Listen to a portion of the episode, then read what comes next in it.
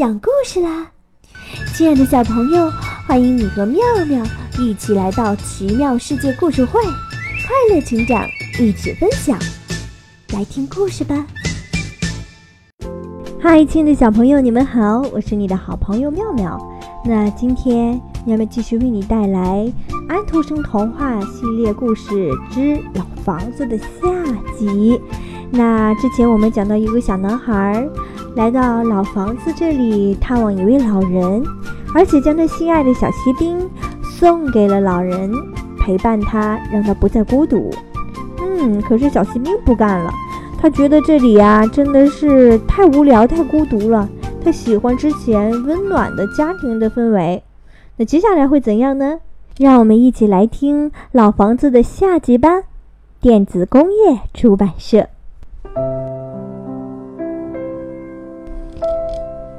我受不了了！锡兵继续发着牢骚。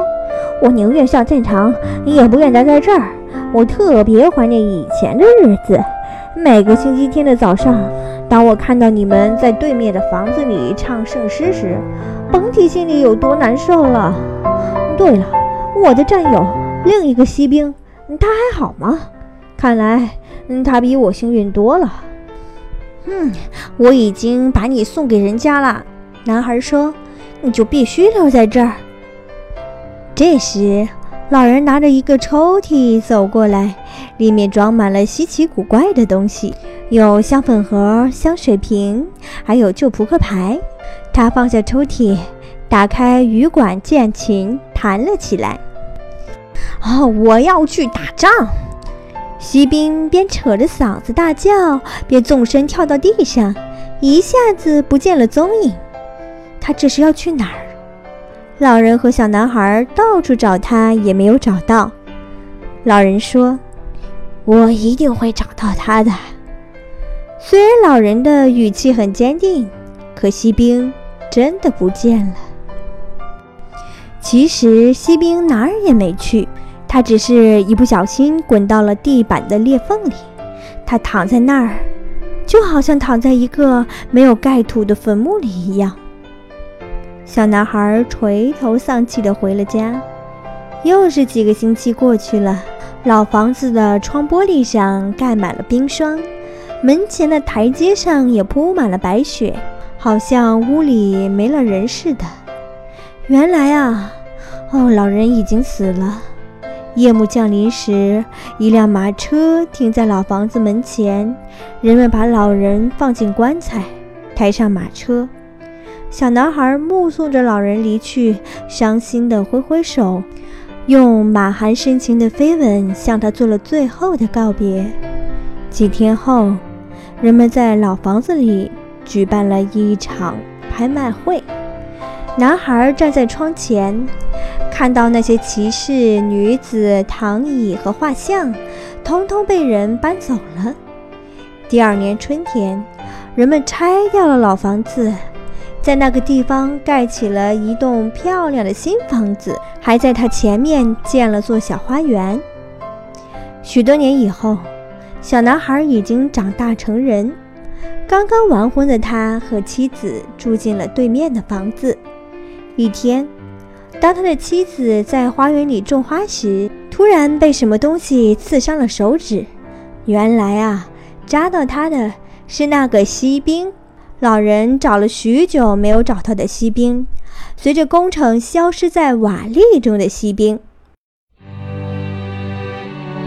他挖出锡兵，把它用手帕擦干净。锡兵觉得自己好像在漫长的昏睡中恢复了知觉。哦，快让我瞧瞧！年轻人笑着说：“他让我想起了我小时候的一个锡兵，这个应该不是他。”于是，他给妻子讲了关于那栋老房子、那个老人和锡兵的故事。他告诉妻子，那个锡兵是他送给老人作伴的。妻子听完后，含着眼泪说：“这也许就是那个锡兵，我要把他留在身边做纪念。你能带我去那个老人的墓地看看吗？”我不知道他的目的在哪儿。那时我还是个小孩子，而且他所有的朋友都已经去世了。啊，他在那边一定特别孤独。是呀，我也是，我孤独寂寞了好一段时间。锡兵叫道。不过话说回来，被人一直记在心里，真是件美事。真美，真美！一阵回声突然响了起来。除了锡兵以外，没有人知道说话的正是过去贴在墙上的一块猪皮。它上面的镀金如今已经消失殆尽。过了一会儿，士兵又听到了这句话：“镀金消失得很快，可猪皮永远都不坏。如果它能动，它一定会端起肩膀表示反对，因为他不相信这套繁华落尽、曲终人散的理论。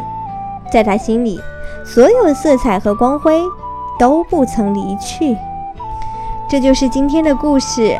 那到最后，非常开心，一直保持着一个快乐心情的是那块猪皮，因为他的心里啊，所有的色彩和光辉啊，还有以往美好的回忆都不曾离去。